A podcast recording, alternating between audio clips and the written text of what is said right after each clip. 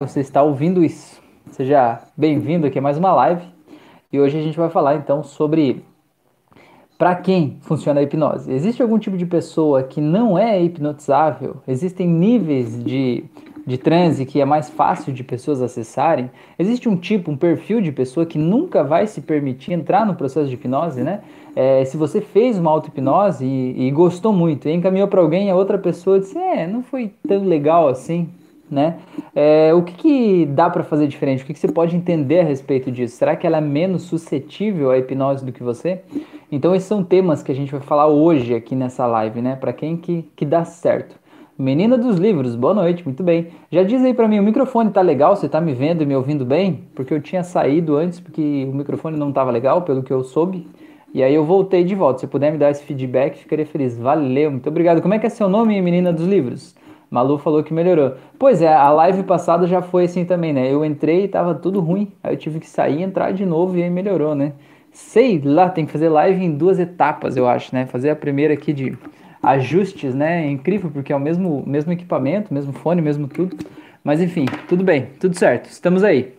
Então tá, então eu tenho a, a pretensão da gente falar hoje aqui sobre isso, sobre é, hipnose funciona para todo mundo mesmo? Tem algum tipo de pessoa que nunca vai ser hipnotizado? Tem alguma coisa que você pode fazer para você ser ainda mais suscetível ao transe hipnótico? Né? O que, que você pode fazer é, que, que talvez te deixe mais suscetível e te faça é, poder mergulhar mais profundamente na hipnose para ter uma transformação mais profunda aí dentro de você? A gente vai falar um pouco sobre isso hoje, tá bom?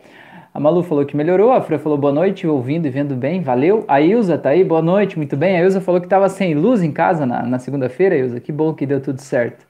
Malu falou boa noite, amigos. A menina dos livros falou: Estou na conta da minha mãe, me chamo Lincoln, já conversamos no Facebook. Ah, que legal, Lincoln, muito bem, muito bem.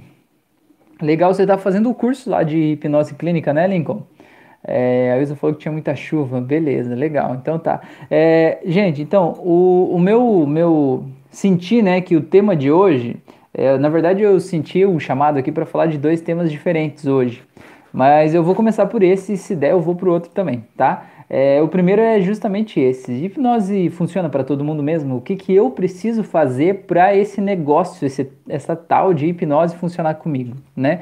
E o que que se não está funcionando comigo e não está dando certo, né, o que, que pode ser que talvez esteja acontecendo, ou que talvez eu possa estar tá vendo errado.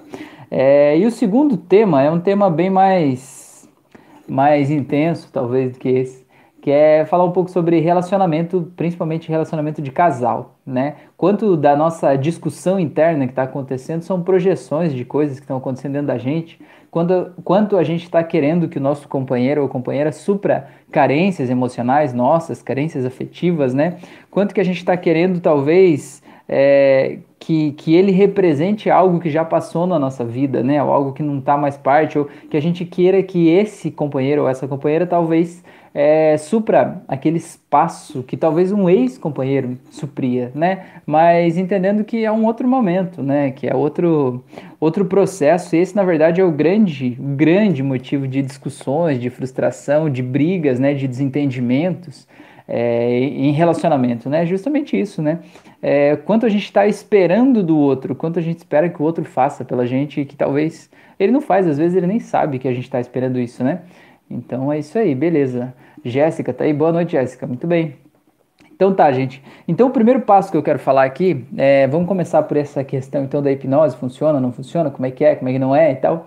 É, o que eu quero dizer é o seguinte, né? Eu quando comecei esse processo, eu tinha uma dificuldade de me entregar, sabe, de me deixar levar. E sempre foi uma dificuldade para mim isso. Eu sempre fui uma pessoa muito controladora, sabe? Uma pessoa muito de ter que saber exatamente o que eu tô fazendo, por que eu tô fazendo e que resultado aquilo ali vai dar. Eu não conseguia fazer uma coisa só por fazer.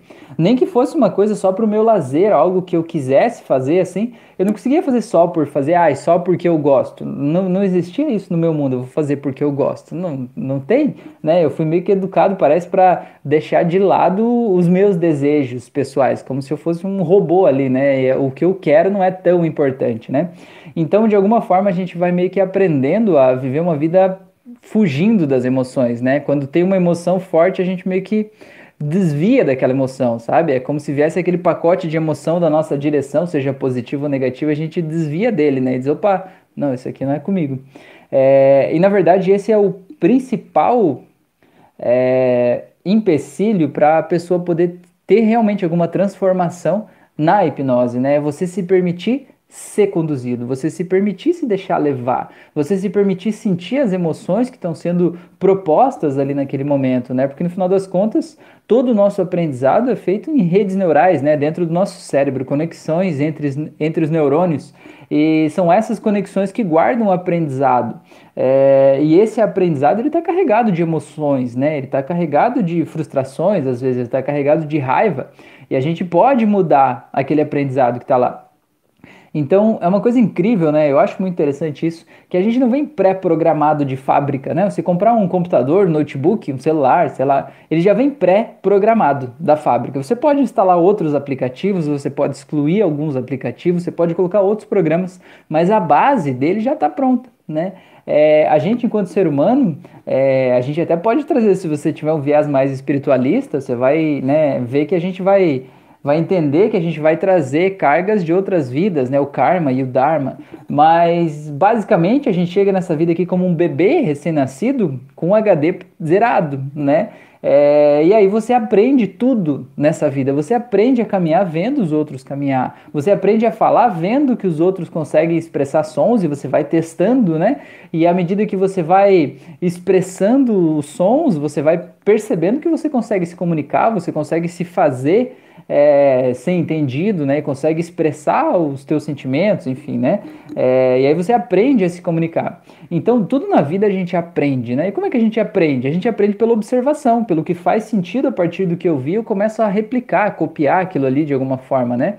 É, só que com os nossos sentimentos, com as nossas emoções, com o nosso jeito de encarar a vida é da mesma forma. Né? A gente aprende com os exemplos que a gente tem perto da gente, né? Já queria fazer o um convite para vocês, quem chegou aí agora, se puder colocar um dedinho para cima ali no like, no curtir aqui, ajuda o YouTube a entregar esse conteúdo para mais gente, tá? E aí acaba vindo mais gente também para nossa live, né? Espalhar um pouco mais essa mensagem, tá bom? Valeu, muito obrigado. A Ilza falou, aí que tem que ficar melê, deve ser melhor, eu acho. Denis tá aí, boa noite, seja bem-vindo. Denis Malu falou: Nós aprendemos a deletar e acrescentar os pontos com autoconhecimento certo, Rafa. Exatamente, exatamente. O autoconhecimento é justamente isso, né? Eu conhecer a mim mesmo, eu entender o que me motiva a fazer o que eu faço, né? Quais os, os pontos positivos, o que, que me leva a fazer isso, o que, que me leva talvez a não fazer o que eu acho que eu queria fazer, né? Que a gente chama de autossabotagem ou de procrastinação né? É, e se conhecer é entender o que move a gente aqui dentro, né? Mas então, o que eu quero dizer justamente é que são nesses, nesse aprendizado da vida que a gente cria as nossas crenças, a gente cria o nosso jeito de olhar para a vida, né? Então imagine que você, de alguma forma, criou dentro de você uma personalidade criou a tua personalidade como uma pessoa muito controladora, sabe? Uma pessoa que precisa estar ali sempre dando ordem, determinando, sabe? Isso geralmente, atrás de uma personalidade muito controladora, tem uma pessoa muito machucada. Tem uma pessoa que ela foi pega de surpresa na vida uma vez ou mais vezes. E de alguma forma ela disse para ela mesma que ela não queria mais ser pega de surpresa. Ela queria sempre estar no controle. Ela não queria que a vida dela dependesse da opinião de outras pessoas. Ela não consegue simplesmente se deixar levar certo? Ela precisa estar tá ali dando ordem, determinando, controlando e tal, né? E o que que acontece? É,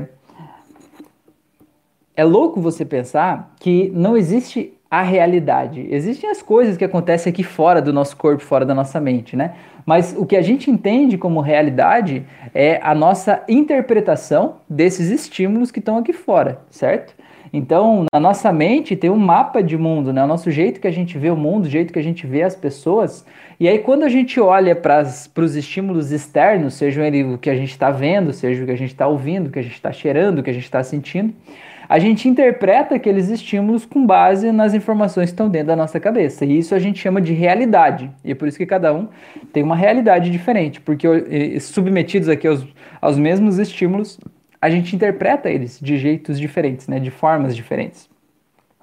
Tá? É, então, assim, ó, quando você tem uma personalidade muito controladora, você de alguma forma não quer se deixar ser levado para você não ser pego de surpresa ou para alguém, sei lá, não te passar a perna ou para você não ser traído, não ser deixado para trás, sei lá, não sei o que aconteceu né, na tua vida, não sei quais os exemplos que estão aí perto de você. Mas qual que é a questão? Partindo do pressuposto que não existe a realidade, existe o teu mapa interno, e aí você olha para as coisas que estão acontecendo na tua vida, para as pessoas à tua volta, do teu trabalho, para a quantia de dinheiro que você tem, para o teu companheiro, tua companheira, teus filhos, pais, para todo mundo. Você vai olhar para todo mundo e vai interpretar essas pessoas, vai interpretar o que elas falam, o que elas dizem, com base no teu mapa interno, entende? Então, na verdade, o que você pode fazer para mudar a tua realidade é mudar o teu mapa interno. Porque as pessoas lá fora não vão mudar. Você não pode mudar as pessoas que estão lá fora. Você não pode impedir que pessoas te digam coisas que elas te dizem hoje. Mas você pode dar um novo significado para aquela pessoa que te diga aquela mesma coisa, entendeu? Quando ela disser aquela mesma coisa, em vez de você se sentir frustrado, ou triste, ou, ou, com raiva, você pode talvez se sentir alegre, você pode dar risada, você pode achar aquilo muito divertido, né? É um novo um novo caminho neural, né, que você cria um novo aprendizado. E como que você cria esse novo aprendizado? Existem várias formas, né? A nossa vida ela é mutável, a gente está em constante transformação, né? Várias formas da gente mudar o nosso mapa interno, certo? E a hipnose, para mim, é uma ferramenta que é muito eficaz, porque ela te permite, por meio da imaginação, alter, alterar, oi, até falhou, alterar o teu mapa interno, certo? Então, se você coloca num estado de relaxamento profundo, que é quando você desliga os teus juízes internos e você diz, não, tudo bem, eu tô seguro, tô tranquilo, nesse estado de relaxamento, você se propõe a imaginar algumas coisas. Essas coisas que você está imaginando são basicamente coisas que estão no teu mapa interno, certo? No, na tua representação de mundo. E aí a gente vai manipulando no processo de hipnose essas representações de mundo mundo. Então, em vez de, sei lá, por exemplo, uma pessoa que tem a fobia, dentro do mapa interno dessa pessoa, digamos que ela tem fobia de barata. No mapa interno dessa pessoa, a barata, ela é representada como um bicho enorme, entendeu? É tipo um dinossauro gigante, cheio de dentes e que vai devorar as pessoas. Embora a pessoa saiba que racionalmente a barata não vai matar um ser humano, né? Pelo menos não uma barata, se apareceu lá no, no teu banheiro, ela não vai te matar. Mas a pessoa que tem fobia, a fobia é justamente o medo irracional. Ela sabe que a barata não vai matar ela, mas ainda assim aquilo desperta um desespero dentro da pessoa que ela tem o desejo de sair correndo dali, né? É, então, o que, que acontece? Na hipnose, por meio da imaginação, a gente altera essa representação mental que a pessoa tem da barata. Então, a gente diz para a pessoa imaginar lá que ela tá de frente, claro que não vai começar por aí, para não dar uma crise de pânico, né? Não, não vai começar por aí, mas enfim, é uma das formas, né? Só para dar um exemplo lúdico para você, né? A gente diz para a pessoa imaginar que a barata tá lá, um monstro gigante, muito maior do que a pessoa. E nesse processo, na imaginação, a gente vai diminuindo o tamanho desse monstro até que ele vire apenas uma coisinha pequenininha, insignificante, talvez até bonitinha, talvez fofinha, entendeu? Talvez usando cílios postiços, rímel e um blush para ficar fofinha, entendeu? E sapatos vermelhos, salto alto. Esse tipo de coisa é uma brincadeira de imaginação. Mas quando você altera aquela imagem, que era um monstro gigante, passa para um bichinho pequenininho usando o sapato de salto alto vermelho, de repente aquilo ali não te causa mais medo, porque um bichinho pequenininho de salto alto vermelho com blush, rímel e cílios postiços não te assusta, né? Talvez ache bonitinho, talvez você ache fofinho, você aprecie o esforço da barata, né, em se arrumar para ficar daquele jeito lá. Mas não é uma coisa que vai te causar medo, entende? Só que você precisa realmente se permitir imaginar aquela barata grande e depois imaginar aquela barata ficando pequena, para daí sim você ter um novo resultado. Então, na prática, como é que funciona? Antes do processo de hipnose, quando a pessoa vai ver, quando a pessoa vê uma barata, automaticamente o cérebro dela vai buscar a imagem mental da barata e vai vir um monstro grande, enorme, gigante, e a pessoa vai ter uma crise de pânico, sentindo como se aquele monstro fosse matar ela. Depois do processo, quando a gente muda, muda o mapa interno da pessoa, quando ela vê uma barata, o cérebro dela vai buscar no, nas suas memórias qual é a representação mental da barata e vem um bichinho bonitinho, fofinho, querido, entendeu? E aquilo ali causa uma tranquilidade, talvez até faça a pessoa dar risada. E ela vai ter um resultado, um output, a gente chama, né? Um resultado diferente submetido ao mesmo estímulo. Porque afinal das contas você não pode é, impedir de que, né, garantir que você nunca mais vai ver uma barata na sua vida. Mas você pode mudar a representação mental que você tem da barata e com isso você muda a realidade do que está acontecendo ali fora, né? Muda a tua interpretação dos fatos, tá? É, então, por que, que eu tô, tô falando isso? Tá? É, eu tenho uma auto-hipnose aqui no canal que eu gravei basicamente para os alunos do curso de hipnose clínica, é, que muitos falam assim que tem. É, queriam saber né, como fazer um relaxamento mais profundo, como chegar mais profundamente. Então eu gravei lá, é praticamente uma hora esse áudio né, de relaxamento para você atingir um estado de transe mais profundo. E nesse áudio eu já aproveitei e coloquei todas as crenças que as pessoas geralmente têm sobre hipnose. Que as pessoas acham que é algo mágico, algo místico, algo esotérico, que vai descer mandalas de luz ali, sabe? Que vão vir unicórnios lamber a cara dela, né? Coisa do tipo. Até pode acontecer. Mas hipnose não é isso. Hipnose é apenas você relaxar e se concentrar em algo e fazer aquele algo acontecer. Como o exemplo da barata que eu acabei de dar. Pega uma barata monstruosa, diminui ela na tua imaginação e deixa ela pequena. Só isso, você manipulou um arquivo que estava dentro do teu HD, desse HD bonitinho aqui, entendeu? É como se você pegasse uma foto que tinha lá no teu computador, você editou a foto e deixou a foto salva lá no computador. Mas agora quando alguém clica para abrir aquela foto, abre uma outra imagem, uma imagem editada, uma imagem que vai te dar mais segurança, mais paz, mais tranquilidade, não vai te trazer aquela ansiedade que trazia antes, né? Então é basicamente isso. É, mas o que que, o que que acontece? Às vezes as pessoas acham que diz assim, ah, ah a hipnose não funciona para mim. Tá, mas não funciona para você por quê? Né? Aí, por exemplo, estava falando com uma pessoa ontem e a pessoa disse assim: Não, porque essas coisas são muito irreais. Eu não tenho como imaginar que uma cama de 100 quilos que eu tô deitado em cima vai desaparecer de uma hora para outra, né? É, e aí, esse tipo de comentário mostra claramente que a pessoa não está seguindo aquelas instruções, certo? Porque se ele já deixou claro que ele não consegue imaginar que logicamente uma cama de 100 quilos ali do quarto dele vai desaparecer de uma hora para outra, quer dizer que ele está preso ao mundo que ele chama de real, certo? Ele não está conseguindo mergulhar na sua imaginação para fazer é, manipular aquelas imagens. E a hipnose só vai funcionar quando você mexer a tua emoção à medida que você mexe com aquelas imagens. Se você não mexer com as imagens, você não vai mexer com a emoção, e se não mexer com a emoção, não vai acontecer nada, entendeu? Você vai ouvir um áudio de auto-hipnose, ou mesmo que você faça uma sessão de hipnose ouvindo, né? Vai ser como se ouvir uma música, não, não vai causar transformação nenhuma em você, porque a transformação só acontece quando você realmente coloca, né? Se coloca à disposição, tá? Mas o que, que eu quero dizer com isso? Então quer dizer que pessoas que são muito racionais, muito difíceis, nunca vão poder ser hipnotizadas e que hipnose não funciona para elas? Não, não estou dizendo isso. Eu tenho até uma live aqui, inclusive, que eu falo sobre como é, tratar pacientes racionais. E lá eu explico algumas ferramentas, né, algumas formas de você poder pegar outros caminhos que não sejam só o da imaginação. Mas com isso, eu acho que é importante a gente deixar claro uma coisa, né? É, quando, gente, quando eu digo assim, a hipnose funciona para todo mundo, eu não estou dizendo que qualquer pessoa que colocar um fone de ouvido né, vai ter um efeito hipnótico incrível. Eu, eu sei disso, eu sei que isso não vai acontecer, né? Porque cada um tem seu momento, cada um está vivendo a sua vida, né? Mas com isso também eu posso dizer assim, não, hipnose não funciona para todo mundo, né? Também não é uma verdade. Eu posso dizer assim, ó, que é, se você for uma pessoa muito controladora e não se permitir mergulhar na tua imaginação, sair do que você chama de realidade e mergulhar na tua imaginação como um conto de fadas, como manipular imagens mentais, hipnose não funciona, não vai funcionar para você nesse momento. Mas eu posso dizer que a hipnose nunca vai funcionar para você? Não, não posso dizer isso, porque a vida muda, entendeu? Às vezes, a gente é controlador num determinado momento porque a gente precisa ser, na, acha que precisa ser naquele momento. Ah, porque eu tô lá numa empresa que as pessoas estão querendo me passar rasteiro, meu chefe quer me mandar embora, tá todo mundo ruim, né? Tá tudo embaçado, eu preciso ser controlador dali um ano, às vezes a tua vida deu uma volta, você está mais tranquilo, você está mais de boas, e aí você pode fazer um processo e você realmente se permitir desligar, se permitir relaxar, entendeu? Então não dá para dizer assim é, que a hipnose não funciona para todo mundo, porque na verdade ela funciona, porque a capacidade de imaginação é uma capacidade inerente ao ser humano. Se você é um ser humano, você consegue imaginar. E se você consegue imaginar, você automaticamente se emociona com o que você imaginou. E se você se emocionou com o que você imaginou, você está em um estado de transe hipnótico. Não precisa ser um transe formal, do tipo, ah, eu vou deitar, fechar os olhos e fazer um processo.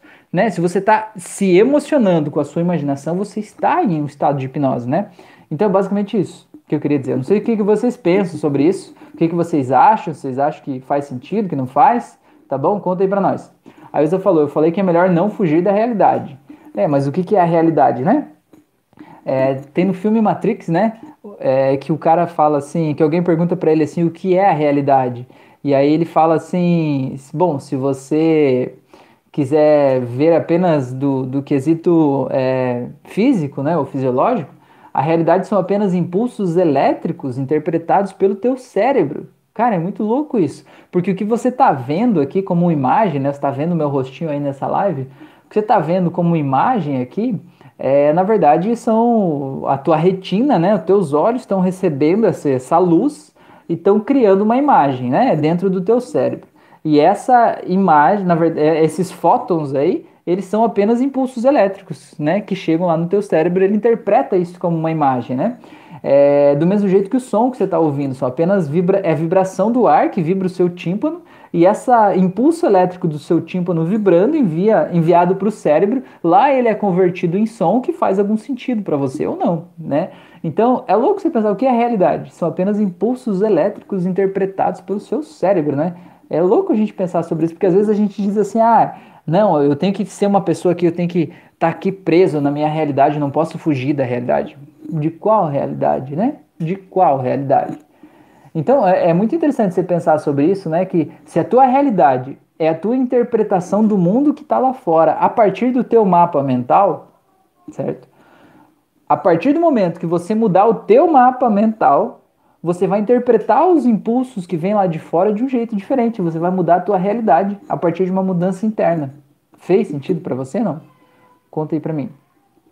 Vinícius, ô Vinícius, muito bem? Vinícius falou: qual, qual é o seu maior desafio, Rafael, no momento? Boa noite, irmão. Meu maior desafio no momento, você fala de carreira ou de emoção ou de vida ou do que que você fala, na verdade, Vinícius? É, pô, perguntinha complexa essa, hein? Porque a gente tem vários desafios, né? É, deixa eu pensar o que, que é meu maior desafio.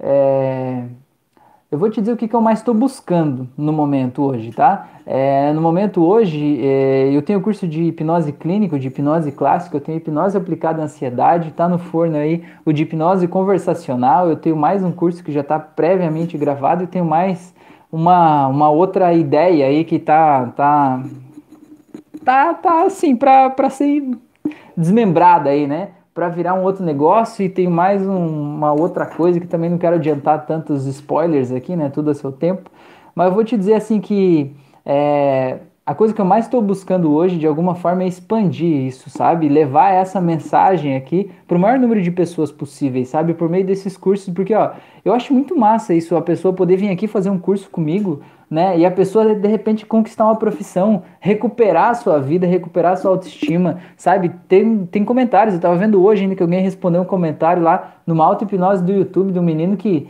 ele foi, foi usar cocaína, sabe? E ele estava se sentindo preso naquilo lá, tinha 18 anos. E ele falou, fez a auto-hipnose, ele conseguiu parar com aquilo, sabe? A partir da mudança do mapa interno dele. Eu acho isso muito legal. Eu amo atender as pessoas, sabe? É, fazer sessões individuais com as pessoas, sabe? Né? Atender individualmente à distância, né? Presencialmente ou à distância. Mas eu sinto que a, a, minha missão de alguma forma é espalhar isso, sabe, para mais pessoas, falar sobre isso assim, no atacado, digamos assim. Então a coisa que eu mais estou buscando nesse momento é expandir os meus cursos, sabe, levar esses cursos para mais gente e quem sabe logo depois dessa pandemia a gente trabalhar em cursos presenciais também espalhados aí por vários lugares aí do Brasil e do mundo, né? Então eu sinto que esse é o meu caminho hoje, né? Eu acho que esse é o meu maior desafio é tornar isso tudo real, né? Tornar isso tudo real, porque é, uma coisa é, é, a gente ver né, a coisa acontecendo. E outra coisa é a gente realmente conseguir fazer aquela coisa acontecer, né? A gente realmente conseguir ter pernas, braços, mãos, cabeça, né? Tempo para fazer tudo fluir do jeito que, que a gente gostaria que fosse, né? É, mas o meu maior desafio hoje é esse, Vinícius. Beleza? Não sei se era isso que você queria saber. Espero que seja. A Ilza falou sim, verdade, verdade. Quando quer, a pessoa só consegue quando quer mesmo, é verdade. Blusão, é isso? A hipnose me ajudou muito, obrigado, cara. Ah, que legal, fico feliz de saber que, que a hipnose aí te, te ajudou e tá te ajudando nesse processo aí. Muito bom, legal, muito bom, obrigado por você estar aqui. Então, gente, conta aí pra mim, o que, vocês acham disso? Fez sentido para vocês? Não? Vocês acreditam então que É, tem uma frase que eu li que eu acho muito massa. A Fran sempre me fala essa frase, mas eu não lembro quem que falou, se foi a gente que criou, realmente eu não sei, tá? Mas é assim, é, a hipnose funciona para todo mundo, mas nem todo mundo está preparado para hipnose, entendeu? Nem todo mundo está preparado para aquilo ali, né? Porque a gente precisa é, se permitir viver aquela experiência. Tanto que eu nunca atendi até hoje, e olha que eu já atendi algumas pessoas, mas eu não atendi ninguém até hoje que veio primeiro na hipnose. Ninguém. Todo mundo que eu atendi foi procurar solução em algum lugar primeiro, sabe? E aí foi, fez tratamento, tomou remédio, fez um monte de coisa, né? Fez tudo que é tipo de teo, terapia que você imaginar no mundo, assim. E aí, quando realmente a pessoa percebeu que não tinha jeito, que de alguma forma aquelas terapias não estavam tendo o efeito que ela podia ter, né? Quando ela, tipo assim, ó, meu, eu preciso dar um jeito nisso, né? Eu aceito qualquer coisa. Aí, tipo, as pessoas chegam na hipnose, como se, eu sempre digo, a hipnose é quase como se fosse pacto com o demônio, né? Não, é melhor fazer o pacto com o demônio do que continuar assim, né? Aí as pessoas procuram é, a hipnose, assim. Então, isso que eu quero dizer é a hipnose é para todo, para todo mundo, mas nem todo mundo está preparado para ela, sabe? Às vezes, realmente, eu acho de uma forma muito positiva esse caminho que as pessoas percorrem de, de fazer tudo isso que elas fazem, tentando é, achar uma solução para os seus problemas mentais, né? Tentar achar uma solução física primeiro, tentar achar uma solução só com remédios, tentar achar uma solução só com, com outras coisas, né? Transferindo o problema de si para outros outras pessoas, para outros seres, para de outra forma tirando o problema de dentro de si, né? Materializando o problema de outra forma, eu acho isso muito bom. É um caminho, sabe? Então, você pegar a pessoa que teve o primeiro sintoma lá de ansiedade, ou a primeira crise de ansiedade, ela provavelmente não vai estar preparada ainda para fazer um processo de hipnose, né? Não vou dizer que ela não vai estar, mas eu vou dizer que ela provavelmente vai ter que passar por esse caminho. E quando a pessoa ela começa a entrar nesse caminho de começar a tomar remédio, começar a fazer terapia toda semana, falando sobre aquilo ali e tal, né? É... Ela ainda não está preparada também para hipnose, porque ela está naquele momento que, tipo, ah, eu achei uma solução, eu preciso seguir por esse caminho, esse é o caminho, né? Eu vou seguir por esse caminho. E ela eu torço, né? E muitas pessoas realmente se resolvem ali dentro daquele caminho, né? Acham a solução, se desamarram e se libertam daquilo ali. Mas é preciso que se a pessoa não conseguir se resolver por aquele caminho, ela vai precisar de mais um tempo, ela vai precisar de uns meses, talvez até anos ali, para ela se dar conta de que aquilo ali não vai resolver o problema dela. Só então que ela vai estar preparada para seguir outra, outra alternativa, né? Seguir outras portas, né? Procurar outras soluções. Tem gente que me, me procura e diz assim, Rafael, faz 20 anos que eu tomo remédio psiquiátrico, né, ansiolítico, assim, faço terapia toda semana, não sei o que lá, não sei o que lá, e eu tô cada vez pior, eu digo assim, meu, mas você levou 20 anos para perceber que não estava melhorando daquele jeito, né, é, eu não tô falando mal de remédios psiquiátricos, né, não tô falando mal de nada disso, eu sempre digo assim, o remédio, ele re, re, repõe, digamos assim, quimicamente, um desequilíbrio no nosso cérebro, certo? Então, por exemplo, você está com depressão, você tem muitos neurotransmissores, que é basicamente o bagulhinho lá que faz a comunicação entre um neurônio e outro, né? Leva informações e faz a comunicação acontecer no teu cérebro. E tem neurotransmissores que são da alegria, da felicidade, tem alguns que são da tristeza, né? Tem alguns que são da raiva. Enfim. É, e quando você está no estado de depressão, você tem um aumento de, dos neurotransmissores que te causam a tristeza, a depressão, e você passa a ver o mundo de um jeito muito triste. Então o remédio ele é muito bom porque, obviamente, ele vai diminuir um pouco. Cada remédio tem seu modo de eficácia, né? De funcionamento. Alguns diminuem a população de neurotransmissores que causam esse mal-estar, alguns aumentam a população dos neurotransmissores que causam a felicidade, a alegria, o bem-estar, né? Como a dopamina, enfim. É, e alguns eles diminuem, a gente chama de recaptação, né? Que é para que, mesmo tendo uma grande população de neurotransmissores da tristeza, os neurônios não captem esses neurotransmissores e priorizem, né? Prefiram captar os outros neurotransmissores ali da alegria, por exemplo. É, tô, tô dando um básico aqui, né, de, de farmacologia, assim, né? Eu não sou formado nisso, né? Mas eu tenho um pouco de entendimento é, sobre como essas coisas funcionam. Então, o que que acontece? Eu acho isso perfeito. Existem momentos na vida que a gente está tudo, tudo errado, sabe? E o remédio, o ansiolítico, né, o antidepressivo, ele vai lá e ele realmente ajuda a ajustar aquela química cerebral.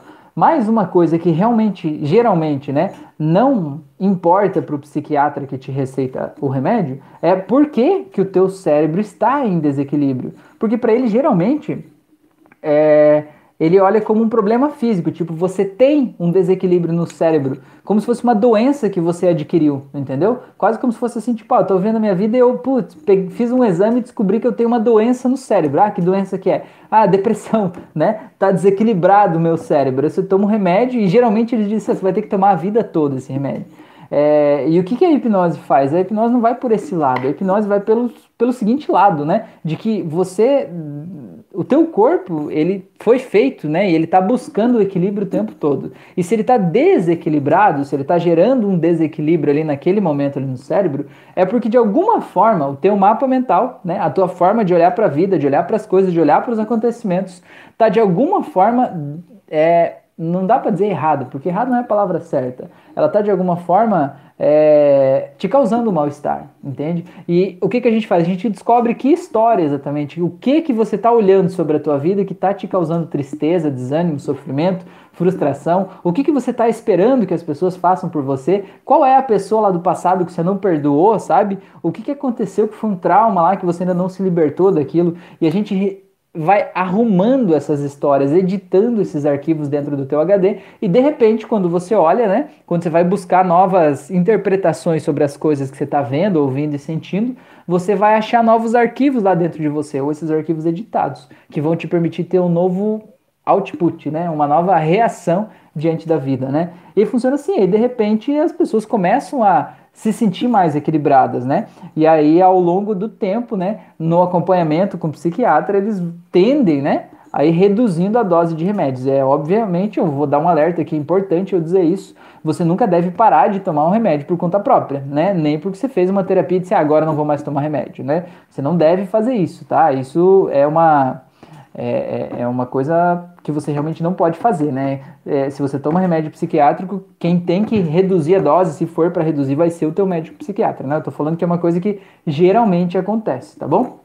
Beleza? Deixa eu ver o que vocês falaram aqui. O Vinícius falou que era isso mesmo, valeu. Blusão falou: a hipnose de limpeza do subconsciente elimina a pornografia do cérebro, restaura o sistema de dopamina. Eu tenho uma auto-hipnose aqui que é justamente para pornografia. Essa ali acho que ela vai mais fundo nesse ponto específico aí, tá? Como é que é teu nome, Blusão? Se você quiser dizer, né? Óbvio. É... Essa da pornografia vai ajudar. E tem mais uma que eu não sei se é o seu caso, mas geralmente está bem ligada à pornografia, que é a da masturbação, né? Tem uma auto-hipnose para isso também, né? É... Esse negócio que você falou, restaura o sistema da, da dopamina, é uma coisa. Meu, eu vi que você já estudou bastante sobre isso, né? Você entende disso muito, né? É, o que é a dopamina? A dopamina faz parte basicamente do nosso sistema de recompensas. Então, quando a gente. É, tudo que a gente ganha, que é uma coisa que a gente não esperava, o que é bom, né? Que faz parte do nosso sistema de recompensas, a gente se sente feliz, né? A gente recebe aquela dopamina por ganhar aquilo, sabe? É, é uma felicidade que brota dentro da gente como uma recompensa de algo, certo? Qual que é o problema, principalmente dos vícios e a, a pornografia junto, né? Mas os vícios é, quase todos, o que, que acontece? É, você, antes de eu falar sobre isso, acho que é importante você lembrar de um fato aí da tua vida, talvez deve ter acontecido. É, quando você ganhou alguma coisa que você não esperava, tenta lembrar. Alguma coisa que aconteceu na tua vida que você não esperava que foi uma coisa muito boa, algo que você ganhou e que realmente te fez bem. Você se sentiu feliz de ganhar aquilo que você não esperava. Isso aí é tua dopamina a toda, né? Você se sente muito feliz, você se sente maior do que você mesmo, você se sente brilhando, né? Porra, não esperava isso, foi uma coisa muito boa e tal, né? É, a tua dopamina foi lá no pico, né? Você ganhou, né? Você, digamos, foi pego de surpresa, o teu sistema de recompensas não estava esperando aquilo ali e você recebeu uma felicidade muito grande que né, te deu uma alegria grande, né? É, quando você, vamos dar um exemplo, digamos que você é um trabalhador que tem uma carteira assinada e ganha um salário por mês, né?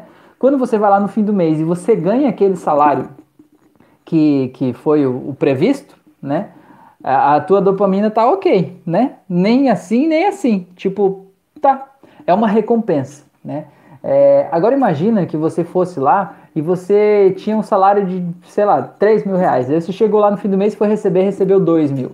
O que, que acontece com o teu sistema de recompensas? Ele vai lá embaixo, entendeu? Você se sente um lixo de pessoa. Você se sente um ser humano execrável até. Nós fica com raiva de todo mundo, se sente muito mal. Por quê? Porque o teu sistema de recompensas estava calibrado para receber aqueles 3 mil, né? Foi o combinado, foi o ajustado, você trabalhou por aquilo ali, você estava esperando aquilo ali, né? E quando você recebeu menos que aquilo, foi uma frustração gigante, né? Você recebeu 66% só do que você estava esperando, né? E aí a gente é pego de surpresa e tudo fica errado. O que, que acontece com o vício? O nosso corpo tem um sistema é, de equilíbrio que a gente chama de homeostase. Então, que é basicamente o equilíbrio. E tudo que a gente, tudo que a gente faz, quimicamente coloca para dentro do nosso corpo, o nosso corpo ele cria uma contração para equilibrar aquilo ali, certo? Então, sei lá, imagina que você consome muito açúcar o teu corpo ele vai gerar mais insulina ali, né? Acho que é insulina, espero que eu não esteja falando besteira. Enfim, ele vai gerar alguma coisa ali para quebrar aquele açúcar para dar conta daquele processo, né? O que, que acontece? Você, digamos que num determinado horário, você sempre tem o hábito de comer muito açúcar. Você vai lá e come um açúcar de colher dentro do saco de açúcar, né? Às três da tarde é teu horário de fazer isso.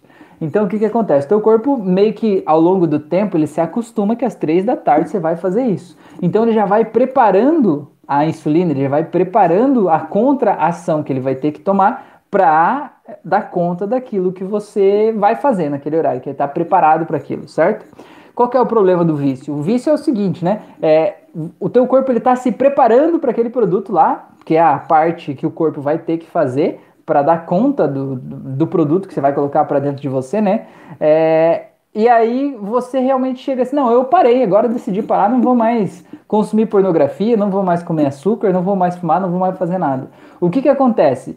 Aqui ó, gera um desequilíbrio. O teu corpo estava esperando esse negócio aqui, entendeu? Sabe o sistema de recompensa que a gente falou? Ele estava esperando, ele estava esperando aqueles 3 mil por mês lá. E aí, de repente, chegou aqui ó, e disse: Não, parei de fumar agora. Basicamente assim, ó, a partir de agora você não tem mais salário, né? Você trabalha e não tem mais salário. Você vai fazer o quê? Você vai ficar revoltado, mano. Você vai quebrar tudo, vai dizer: Você tá louco? Né? Não viaja, né? Não é assim que funciona.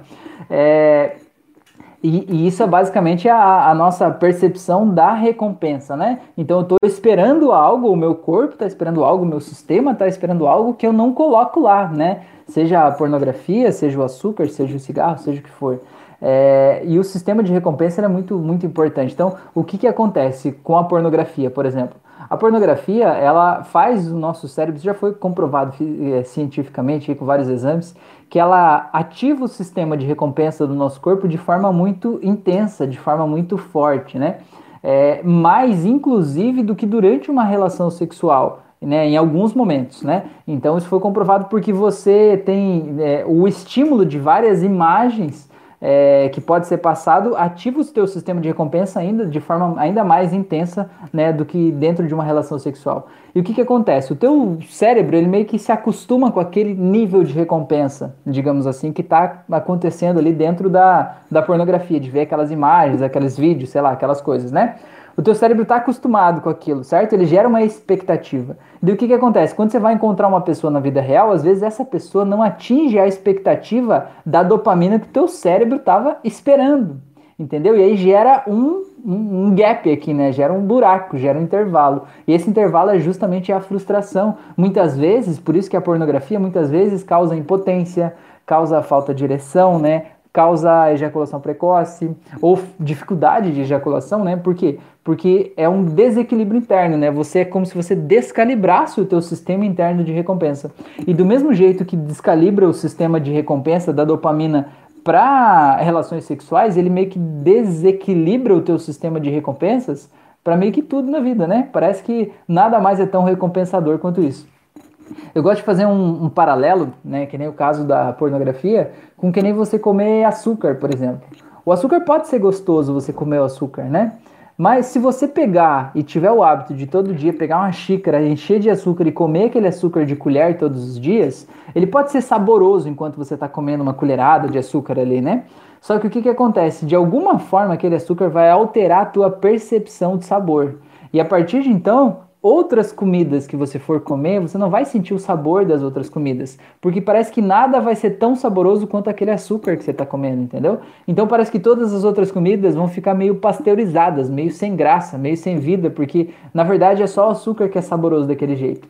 que é basicamente o, o teu pico de dopamina com a pornografia, né? E quando você se permite cortar o açúcar da tua vida ou diminuir a pornografia ali, né?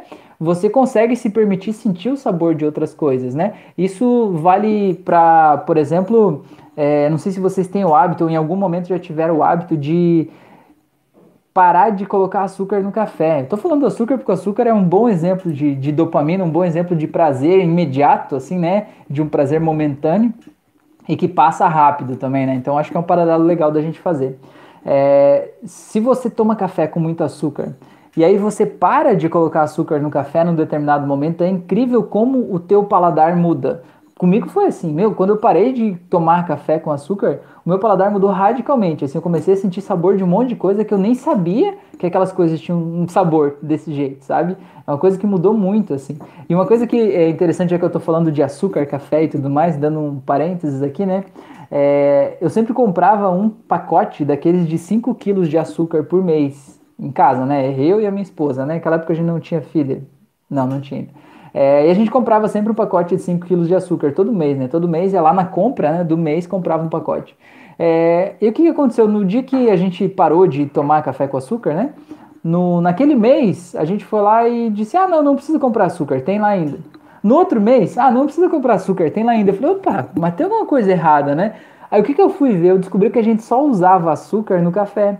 E quando fazia um bolo, quando fazia alguma coisa, mas bolo a gente não faz todo dia, né? Então quando fazia algo especial, eu acabava usando um pouco de açúcar. Mas no dia a dia a gente usava no café. Aí eu fui fazer as contas, né? De quanto eu usava de açúcar no meu café, né? Na minha xícara, do meu jeito ali, assim, quantas xícaras de café eu tomava por dia e tal.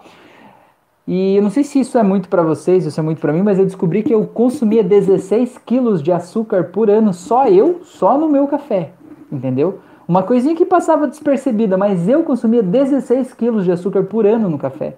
Né? Que diferença faz no organismo de uma pessoa 16 quilos de açúcar por ano a menos? Né? No de vocês eu não sei, mas no meu foi legal, né? Então é uma coisa, uma curiosidade, assim, mas quando a gente diminui ali, a gente passa a sentir o prazer em várias outras coisas que a gente não estava sentindo antes. Tá bom? Lucineide falou: Oi, seja bem-vinda, Lucineide. Muito bem. Blusão falou: Excelente explicação. Você é um ótimo profissional, Rafael. Estou em abstinência de pornografia e parece que estou largando de uma droga. Até depressão eu sinto. Raiva, insegurança. É foda isso, né? Desculpa a palavra aí, mas é, é difícil. É um vício mesmo, assim, né? Não é uma coisa que a gente só para de fazer e pronto, né? É, mas faz a auto-hipnose que tem aqui no canal, que é para vício em pornografia. E se sentir que deve fazer outro de masturbação, faz também. Que eu acho que isso aí também vai te ajudar nesse processo, tá bom? Beleza? Eu tenho uma outra auto-hipnose aqui que chama auto-hipnose para recaída no vício. Ela é meio genérica, assim, essa auto-hipnose, né? É, mas faz ela também, eu acho que é legal você é, é, fazer, que eu acho que vai, vai ser importante, assim, sabe? Vai ser interessante. O Denis falou Rafael Formigão, pois é, né? Eu comi açúcar pra caramba e ainda fiquei a live inteira falando de açúcar aqui, né? Mas acho que foi um bom exemplo, mas é, é bem por aí mesmo, bem por aí. Então tá, pessoas, e aí, o que, que vocês acham? Tá, tá de boas por hoje? Já estamos em 42 minutos, acho que aquele outro tema de relacionamento vai ficar para segunda-feira, então. Então na segunda vamos falar sobre relacionamento conjugal, né? Relacionamento de maridos, de esposas, de é, crushes, de amores, coisas desse tipo, o que, que a gente está projetando nos outros, tá bom? O Blusão falou: eu parei de tomar café faz um mês, diminuiu o açúcar. Quando eu vou comer comida, meu paladar é outro, assim como você falou. Pois é, porra, mas você tá mudando a vida toda aí. Parou com a pornografia, com o café, diminuiu o açúcar. Ô, louco, deu um negócio aí, um estalo. Você assistiu o filme Soul, da Disney? É um filme de animação recente agora, foi lançado acho que esse ano. É um filme de animação, mas é bem legal. É, eu acho que você tá nesse momento aí que é que nem o. Se você viu esse filme, né? Tem uma hora que eles estão num lugar que representaria a viagem astral de quando a pessoa tá fazendo uma meditação ou algo assim, tá lá naquele lugar, né? É, e aí tem umas, uns monstros andando lá, né? Cheio de garras, um negócio assim e tal, né? E aqueles monstros andando lá e tal. Aí de repente eles seguram o monstro lá e começam a tocar uns tambores, uns negócios assim e tal. E de repente quebra aquela casca do monstro e sobra uma pessoinha pequenininha lá dentro, assim, né? E daí mostra na vida real que seria, né? Que aquilo seria o espírito, a alma daquela pessoa que estava lá. Aí o cara tava lá num computador cheio de, de telas, assim, ele é gestor de investimentos, eu acho, trabalha no mercado financeiro, alguma coisa assim. Aí ele tá lá e tal, de repente o cara diz assim, meu Deus, o que eu tô fazendo na minha vida? Ele começa a quebrar o computador, jogar as coisas para cima e tal, né? E fazer um monte de coisa, né? E, e, e, sai bem louco ali, como se fosse um despertar espiritual, né? Parece que você tá nesse momento aí também, né, Blusão? Aconteceu alguma coisa aí que disse, opa, chega desse negócio.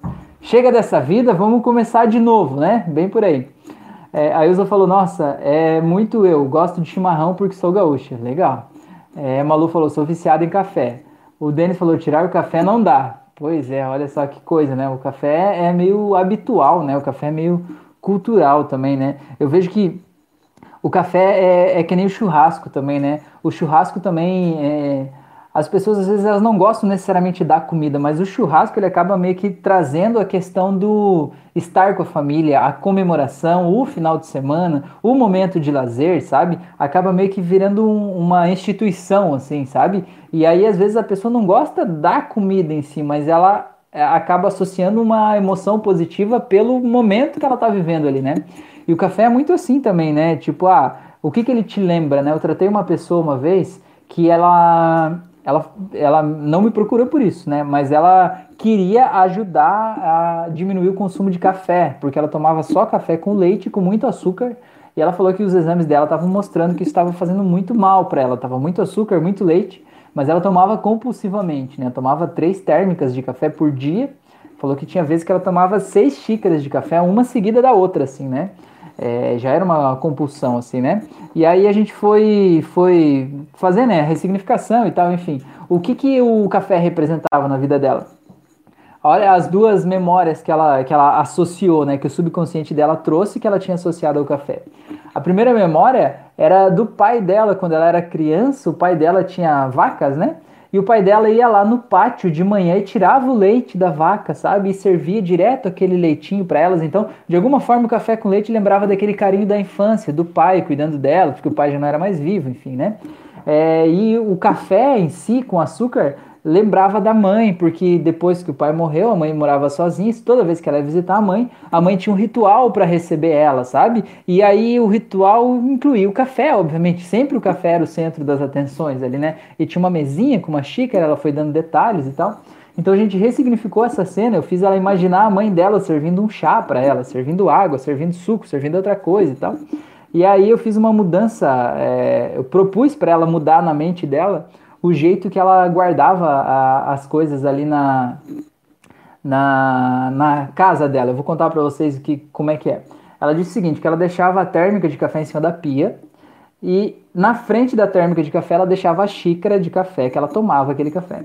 E em cima da térmica tinha uma prateleira e nessa prateleira ficava o filtro de água e o copo onde ela tomava água. E aí eu disse para ela se imaginar em transe, né, lá, como se ela estivesse na frente da pia olhando para essas coisas. Eu disse assim: imagine agora que você pega esse copo de água que está na frente do filtro e coloca na frente da térmica, e que você pega a xícara de café e coloca na frente do filtro. Eu digo assim: e aí, como é que você se sente agora? Pensa numa pessoa que começou a dar risada, dar risada, uma risada compulsiva assim. Eu disse assim: Meu Deus, agora tudo ficou mais leve, agora eu posso tomar chá, agora eu posso tomar suco, agora eu posso tomar água. Porque a gente é muito habitual, entendeu? Ela já quando a gente altera a percepção da pessoa, a gente altera a experiência, né? Então eu disse para ela, ó, se você puder fazer essa transformação, realmente seria ótimo. Quando você for tomar café, tome no copo. E quando for tomar água, tome nessa xícara. Pelo menos alguns dias, só para você quebrar aquele padrão, né, da tua expectativa de como é a sensação de tomar o café e como é a sensação de tomar água, porque muda sensorialmente, já muda a representação interna, né? Enfim, aí eu falei com ela e realmente já, já mudou tudo. Ela já comprou um monte de chá diferente, agora ela deixa chá na térmica, né? E aí ela conseguiu mudar um monte de coisa. Então é uma coisa muito louca, né? O que, que o café representa pra gente, né? Muito bom. É, vamos ver. Vamos ver. O Blusão falou: sim, Rafael, a mesma coisa falou, você acertou, eu precisava mudar. É, isso aí, estalou, né? Isso aí. A Ilza falou, linda aula. A Malu falou, existem coisas que viram referências de prazer, tipo o café para mim. Pois é, exatamente. A questão é, às vezes, é, é, o que, que você está querendo compensar no café. Às vezes a gente está tentando compensar outras coisas, sabe? Do tipo assim, ai, minha vida é tão ruim, sabe? A minha vida é tão merda que eu preciso me dar um prazer, né? Pelo menos o prazer do café, esse aqui ninguém vai me tirar, né? E aí, às vezes, a gente fica meio querendo compensar e acaba virando um, um problema, né? É, tem uma frase, eu não sei de quem é, mas que fala que todo excesso esconde uma falta, né? O que está faltando que a gente está colocando outra coisa em excesso ali no lugar, né? Aí você falou, sim, churrasco e bom chimarrão. Tem até uma música disso, né? O Malu falou, nossa, Rafa, exatamente isso. O café, principalmente na pandemia, me traz os momentos que me encontro com pessoas e tomamos café. Olha aí, ó, que beleza. Então você pode imaginar agora, Malu, fechar os teus olhos e imaginar você encontrando as pessoas que você encontra e imaginar vocês tomando chá, né? Tomando chá de camomila, vocês tomando sei lá, água, tomando suco, tomando alguma coisa, né? E imagina essas coisas e vai gerando esses arquivos dentro de você e você vai ver que vai ficar muito mais fácil você tomar um chá caso seja o caso que você queira, né? É, e sentir o mesmo prazer que você sente de estar junto com as pessoas. Blusão falou, Blus, Blusão falou, abstinência de café me deu fraqueza, não tinha energia para nada e dores de cabeça intensas. Hoje livre meu paladar está mais apurado. Me sinto o Eric, Jaquim julgando pratos no Masterchef. Ah, que legal. É, é, é, muito, muito legal isso, né? Sentir que como se o sabor voltasse, né? Como se a vida voltasse, né? Um negócio massa, né? O Denis falou, falando tanto que até vou tomar um café quando acabar a live. Pois é, Denis, isso é uma coisa que eu não entendo. Tem gente que diz assim, ah, eu tomo café para eu não dormir. Falei, meu, eu tomo café pra ir dormir, entendeu? Eu digo assim, meu, eu vou tomar um cafezinho, vou lá, faço um cafezinho e vou deitar. É, o café nunca fez isso, esse efeito de tirar o sono, de acelerar e fazer coisas assim, sei lá.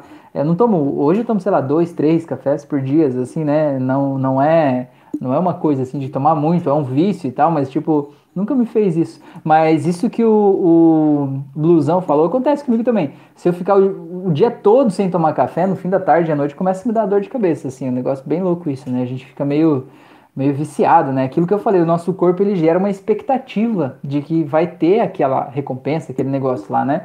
E aí a gente não tem aquilo lá, começa a ficar ruim, né? Que nem, por exemplo, não sei se acontece com vocês quando aquelas pessoas que ficam de mau humor quando estão com fome. Eu não sei se tem alguém aí assim, mas comigo é assim, né? Eu sou um cara de boa, tranquilo e tal, mas se eu tiver com fome ou com sono, é, eu não consigo ter o mesmo estado de espírito, assim, né? A fome e o sono é complicado, né? É tipo criança, assim, quando tá com fome ou sono. Por quê? Porque quando você tá com fome, ou às vezes, tipo, você tem um hábito de almoçar sempre no mesmo horário, né? É aquilo que eu falei, o teu sistema de recompensas está ativado para chegar naquele horário e receber a comida. Chegou naquele horário e não recebeu a comida, ele gerou um gap, ele gerou uma falta, né? Ele diz, opa, tem algo errado.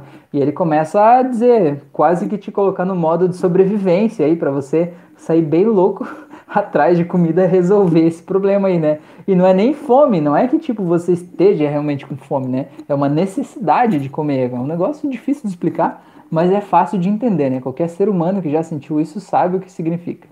Tá bom? Gente, agradeço demais a atenção de vocês. Deixa eu só ver, o Blusão falou: levantar de manhã, frase típica. Não fale comigo antes do meu primeiro copo de café. Mau humor danado. Pois é, bem por aí. Primeiro o café, né? Depois a conversa. É isso aí. O Denis falou, conheço, ficam até violentas. É, pois é, pois é. Esse negócio de fome é complicado, né? Complicado. Gente, então agradeço demais a atenção de vocês, tá? A oportunidade desse bate-papo incrível, que vocês são pessoas muito especiais mesmo, pessoas muito iluminadas. Estou muito feliz de ter essas pessoas aqui especiais para a gente ter uma troca saudável, que a gente aprender muitas coisas juntos, é muito bom, tá bom? É, eu quero convidar vocês para fazer meus cursos. Eu tenho curso de hipnose clínica e o de hipnose clássica, são gratuitos no YouTube. O link está na descrição desse vídeo. Tem um curso de hipnose aplicada ao controle da ansiedade. Ele é tanto para ansiosos profissionais quanto para profissionais que trabalham com ansiosos, tá bom? É, qual, o que, que, tem de melhor aí no mundo da hipnose e PNL para tratar da ansiedade. Convido também para que me, me, me, siga aí nas outras redes sociais. Eu estou no YouTube, no Instagram, Facebook, Spotify, Deezer é, Telegram, cara, estou em vários locais e cada lugar tem conteúdos diferentes, então me siga aí para você não não perder as novidades, tá bom? E se você está me ouvindo pelo Deezer ou Spotify, venha assistir a live ao vivo comigo toda segunda e quinta-feira à noite, às 9h36 da noite. A sua presença é mais do que muito bem-vinda e está sendo requisitada nesse momento, tá bom? É, a tua dúvida talvez seja a dúvida de muitas outras pessoas, então vem aqui contribuir ao vivo para a gente é, poder fazer essa troca tão legal, né? Às vezes na live não tem tantas pessoas aqui no momento, sabe? Quem tá aqui são as pessoas que devem estar aqui, né? Eu acho ótimo, mas tem muitas pessoas que vêm depois a live, sabe? Então essa troca que a gente cria aqui é uma informação que fica aí, né? Tantas pessoas que me mandam mensagens assim, Rafael, você mudou minha vida com uma live que você fez sobre tal coisa. Eu assisti aquela live no carro enquanto eu ia pro trabalho, meu Deus, mudou tudo. Agora o meu marido me trata melhor, meus filhos me tratam melhor, eu me sinto bem, eu durmo bem de noite, sabe?